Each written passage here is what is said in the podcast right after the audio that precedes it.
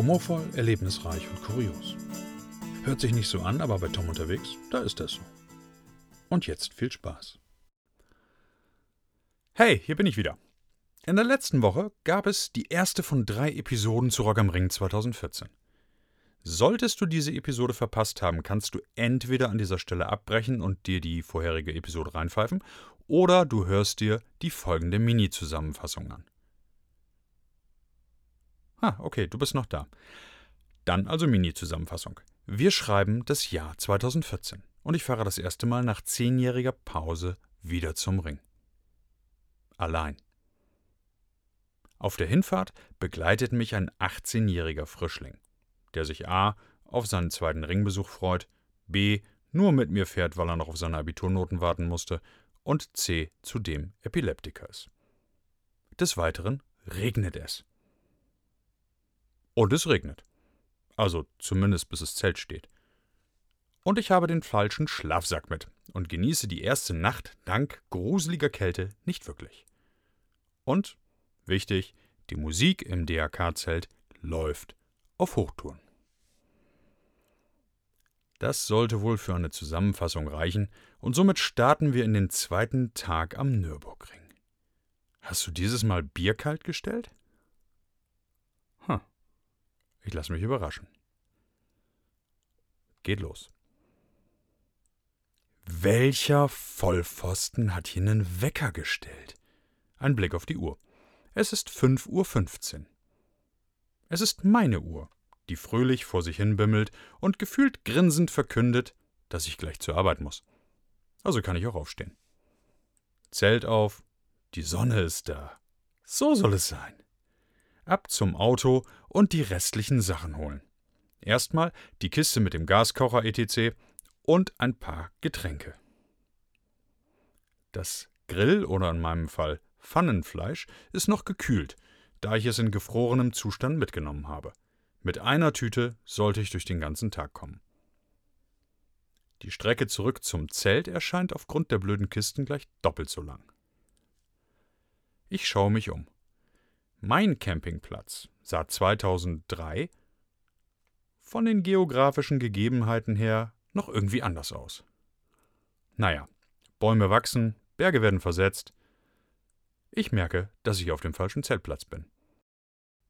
Der kleine Dämon in meinem Kopf taucht aus der Versenkung auf und gratuliert mir schwanzwedelnd zu meinem hervorragenden Orientierungssinn. Ist jetzt aber auch egal.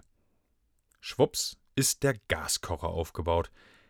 Neben mir sind derweil zwei weitere Gestalten angekommen und es stehen zwei Pavillons, vier Zelte und ein Kühlschrank. Och nö. Nicht auch noch neben mir also direkt neben mir, ein weiterer Tempel der Fröhlichkeit. Erstmal verdrängen und Frühstück machen. Alles Fleisch aus der Tüte gebraten. Ist natürlich viel zu viel. Der Rest verschwindet zwischen zwei Toastscheiben oder mehreren Toastscheiben und wird in Alufolie verpackt. Das gab es so auch noch nicht, und ich zweifle auch etwas an meinem Verstand. Schnittchen schmieren für den Gang aufs Festivalgelände. Gut, dass ich allein hier bin, die anderen hätten sich scheckig gelacht. Schont aber den Geldbeutel.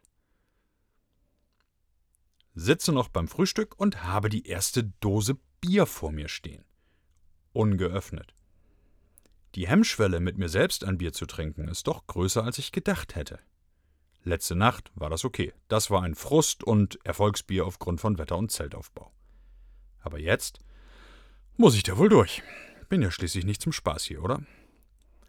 Sitze also nun in der Sonne, in meinem Campingstuhl, das Bier ist geöffnet und läuft schön kühl den Rachen hinab. Bin mit mir und der Welt zufrieden und beschließe, mich nun erstmal meinen neuen Nachbarn zu widmen, die immer noch aufbauen und die Pavillons, im Gegensatz zu manch anderen im Umkreis von zehn Metern, vernünftig ausrichten und verankern. Wenigstens etwas. Irgendwie kommen wir ins Gespräch und trinken das erste Bier miteinander. Das mit den Nachbarn ist eine wirklich verfahrene Geschichte. Stefan und Markus, die sind schon da, warten noch auf den Rest der Bande, Christina und Mark. Stefan telefoniert augenscheinlich mit ihnen und verdreht sinnbildlich die Augen. Der Plan war, von Braunschweig in Richtung Ulmen, unweit des Nürburgrings, zu fahren. Ins Navi wurde aber wohl Ulm eingegeben und nachdem dieser Irrtum geklärt war, ging es dann in Richtung Nürburgring. Richtung Müllenbach nämlich. Dieses kleine Dörfchen liegt am Fuße des Nürburgrings und sollte bei der Richtungsfindung sicherlich hilfreich sein. Witzigerweise scheint es aber auch in der Nähe des Hockenheimrings irgendwas wie Müllenbach oder sowas zu geben, denn von dort kam die nächste Rückmeldung der beiden. Anscheinend kein Festival in Sicht für sie. Aber angeblich soll es nun nicht mehr lange dauern und wir würden die verlorenen Schafe am Nürburgring, Campingplatz B9, begrüßen können. Hoffentlich. Nachdem die Truppe komplett ist, schaffen wir es leicht verspätet aufs Festivalgelände und das Abenteuer kann beginnen. Leicht alkoholgeschwängert verpasse ich zunächst den Auftritt von Pennywise, aber dafür holen The Offspring im Anschluss alles raus. Ganz schön alt geworden, die Jungs. Wir warten indes auf den Hauptakt Iron Maiden. Und im Anschluss soll sogar noch ein Special Guest auftreten.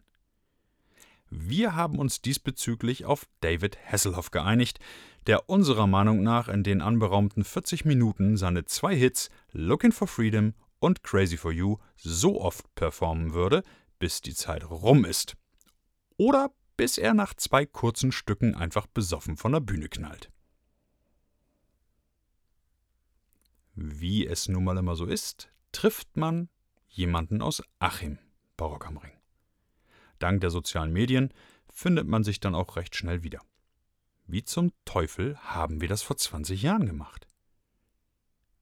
Ich habe mich mit Guido kurzgeschlossen, der mit seinen Mannen auf der Nordschleife kampiert.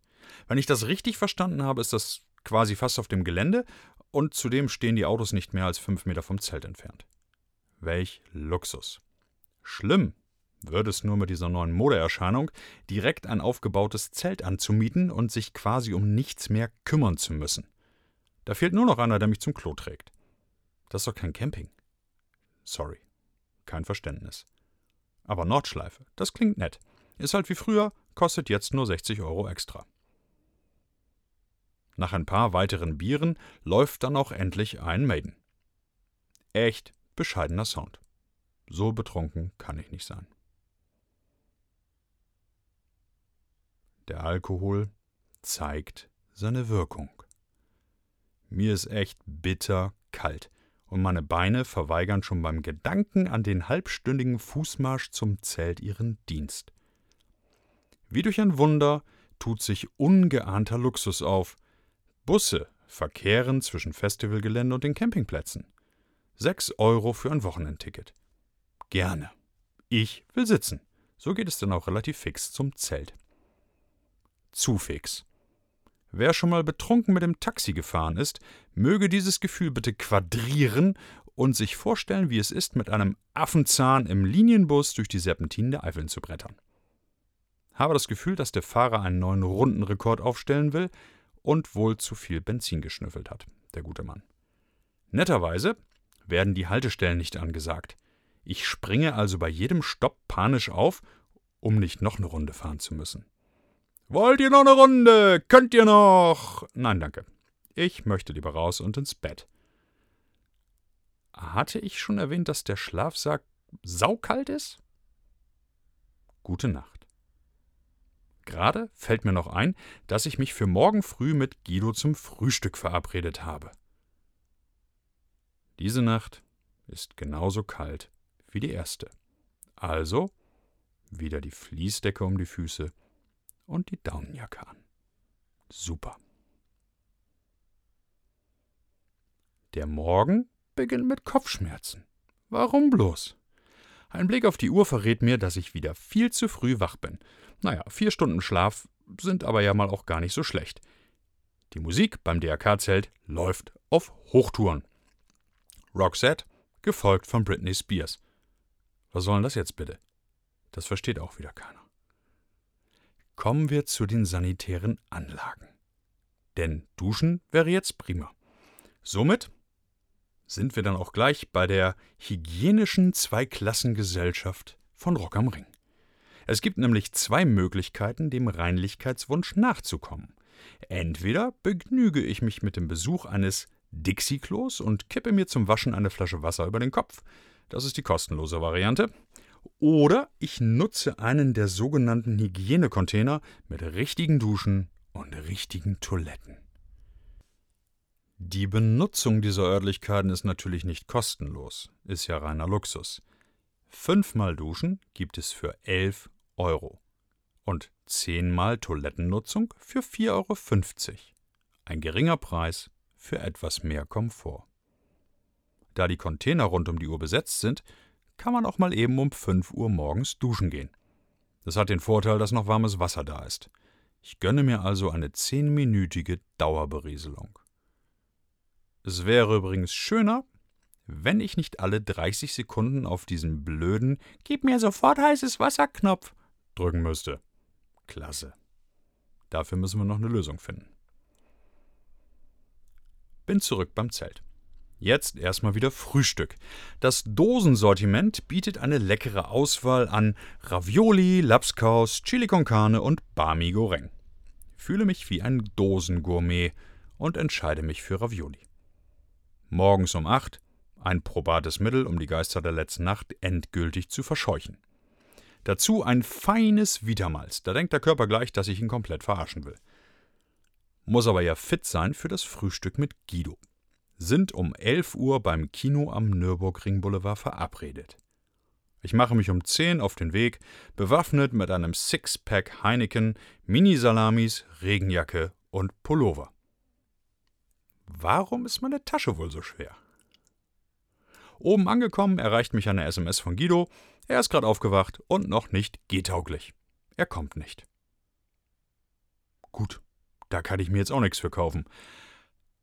Kaufe aber beim Festivalsupermarkt, bestehend aus zwei nebeneinander stehenden Tante Emma Transportern, ein Tetrapack Wasser und Sonnenmilch. Tetrapack darf ich mit aufs Gelände nehmen und Sonnenmilch ist für einen, der aussieht wie ein Surfbrett ohne Werbung oder jemanden, der außer Sommersprossen sonst keine Farbe aufzuweisen hat, vielleicht ganz ratsam. Ich suche mir ein schattiges Plätzchen am Boulevard und lasse die Menschen an mir vorbeiziehen. Das könnte ich den ganzen Tag machen. Nebenbei probt bei der Backstage außerhalb des Geländes eine Band. Ist fast wie ein Konzert. Heute ist übrigens die Hemmschwelle schon niedriger. Trinke alleine. Bier auf. Prost. Um 13 Uhr soll der Zaun vor dem Eingang zum Gelände entfernt werden. Ich bin bereits um 12 Uhr da und suche erneut ein schattiges Plätzchen. Bringe gerade eine leere Bierdose zur Recyclingmülltonne, als sich auf meinem Schattenplatz jemand niederlassen will. Meine Tasche steht da aber noch, quasi als platzbelegendes Handtuch des deutschen Festivalbesuchers. Ich setze mich stumpf daneben. Sie es ist ein Paar, schaut mich verstört an und aus einem mir unerfindlichen Grund sage ich, Don't worry. Er greift die Worte auf und entgegnet in feinstem Denglisch, Yes, there's enough Platz für alle.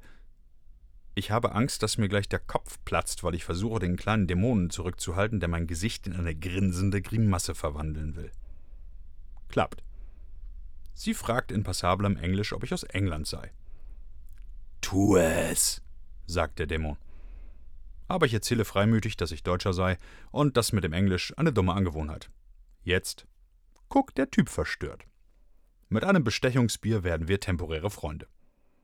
Die Menge skandiert derweil Die Mauer muss weg. Die Mauer muss weg. Die Security-Menschen spazieren hinter dem Zaun vorbei und werden frenetisch bejubelt. Jeder merkt, dass es gleich losgeht. Zack, bin auf dem Gelände. Eben noch den Security-Menschen mit High Five abklatschen. Ich glaube, ich habe getrunken. Und rauf aufs Gelände. Bin einer der ersten 100 Leute auf dem Festivalgelände. Alle rennen wie von der Peitsche getrieben nach vorne und wollen sich einen guten Platz sichern. Ich muss erstmal das Frühstücksbier loswerden und stelle mich an einen dieser wunderschönen Pinkelbäume. Eigentlich grüne, hüfthohe Tonnen mit einem Sicht- und Pinkelschutz on top. Man steht also zu viert an diesen Dingern, schaut verschämt nach unten und hofft, dass man sich nicht anpinkelt. Andere fangen dabei fröhlich eine Unterhaltung mit den Mitpinklern an, aber hochgeistige Ergüsse darf man hier getrost vergessen. Lustig wird es eigentlich erst, wenn die Dinger im Laufe des Tages voll sind und fast überlaufen. Da geht noch was, da geht. Oh, doch, nee, nein, ah, oh, Scheiße. Auf die Schuhe. So ungefähr habe ich das des Öfteren gehört. Wäre auch möglich, dass mir passiert ist. Ich bin mir nicht hundertprozentig sicher. Die erste Band an diesem Tag auf jeden Fall hat es sogleich in sich. Ich stehe dicht an der Clubstage, so dass ich mir einbilde, die Augenfarbe des Sängers erkennen zu können. Totaler Quatsch. Battle Cross. So heißt die Combo und gehen auch gleich an sämtliche Grenzen. Guter Gitarrenrock, aber von dem Gebölke des Sängers ist leider nichts zu verstehen. Macht nichts, geht direkt ins Blut über und bringt es zum Kochen. Was bei mir bedeutet, dass ich freundlich dreinblickend mit verschränkten Armen in der Menge stehe und wohlwollend im Takt mit dem Kopf nicke. Manchmal bewegt sich auch der ein oder andere Fuß, das ist dann wie Tanzen. Aber Let's Dance werde ich damit wohl eher nicht gewinnen. Weiter geht es zur Center Stage. So früh am Nachmittag ist da noch nichts los und ich schaffe es bis in den ersten Wellenbrecher, also wieder direkt vor die Bühne. Und da gibt es dann John Newman, gefolgt von Jake Buck und Ray Garvey. Das reicht dann aber auch hier vorne. Es ist unerträglich warm. Verlasse den vorderen Bereich und fülle erstmal meine Wassertüte wieder auf. Habe beschlossen, dass es auf dem Festivalgelände keinen Alkohol für mich gibt. Erstens kann sich das auf Dauer kein Schwein leisten und Wasser ist schließlich an der Trinkwasserausgabe kostenlos. Es folgen an Bands an diesem Nachmittag oder Abend noch Kasabian, Mando Diao, Kings of Leon und Queens of the Stone Age. Ich glaube, in zehn Jahren Rock am Ring habe ich noch nie so viele Bands am Stück gesehen. Es ist noch mehr möglich. Aber nun ist es auch gut. Bin seit 10 Uhr unterwegs und jetzt ist es irgendwas bei 0.30 Uhr.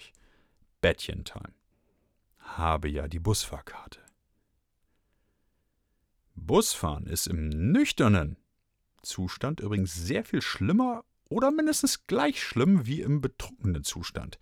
Die Fahrt an sich ist definitiv angenehmer zu ertragen, aber die Mitfahrer, die sind doch schon etwas anstrengend. Mein Gegenüber unterhält sich mit der Frau neben sich und nennt sie immer Oma. So sieht sie ehrlich gesagt auch aus, faselt aber davon, dass beide, also auch der Knispel neben mir, gleich noch mit ihr in ihr Zelt kommen können. Meine Fußnägel wachsen spontan nach innen und der kleine Dämon in meinem Kopf versteckt sich ängstlich und mit eingezogenem Schwanz hinterm nächsten Baum. Willst du sie nicht mitnehmen? fragt der Typ neben mir. Jetzt bin ich es, der verstört guckt, entscheide mich aber, mich des Kommentars zu enthalten, und glücklicherweise steigen alle drei vor mir aus, und ich bin froh, mein Zelt zu erreichen. Auf meinem Spickzettel steht jetzt ein fettes, großes Break. Das bedeutet, dass die zweite Episode an dieser Stelle ihr Ende findet. Ich finde es schön, dass du wieder dabei warst und in der nächsten Woche erzähle ich dir dann, wie es weitergeht und welches Ende dieser Rock am Ring Besuch nimmt. Ich freue mich auf dich. Wir hören uns. Bis dann.